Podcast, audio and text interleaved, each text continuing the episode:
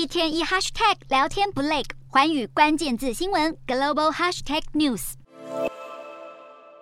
美国总统拜登在十号透过声明谴责俄罗斯动用飞弹攻击乌克兰各大城市。拜登表示，这些攻击展现出俄国总统普丁发动的非法战争极为残暴。拜登也通话乌克兰总统泽伦斯基，商讨防空问题，承诺美国将会继续军援乌克兰，包括提供先进防空系统。而同一天跟泽伦斯基通话的还有法国总统马克宏。至于联合国、北约还有欧盟，也都同声谴责俄罗斯无差别的攻击乌克兰平民。欧盟声明，这些飞弹袭击既懦弱又令人发指，更让战争情势进一步升级。乌克兰的邻国摩尔多瓦在十号声明，有俄罗斯的三枚巡弋飞弹飞越领空，因此下令召见俄国大使，要求对方解释，并且停止杀戮。根据德国政府说法，七大工业国集团的领袖即将在台湾时间十一号晚上八点与泽伦斯基进行紧急讯，讨论俄方最新的飞弹攻击。